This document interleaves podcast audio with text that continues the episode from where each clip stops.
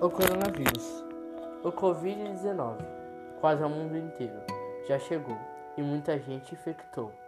A Portugal também chegou, a começar pelo norte, mas logo depois se estendeu pelo país, mostrando como é forte. Todas as escolas tiveram que fechar e os alunos no celular vão ter que ficar.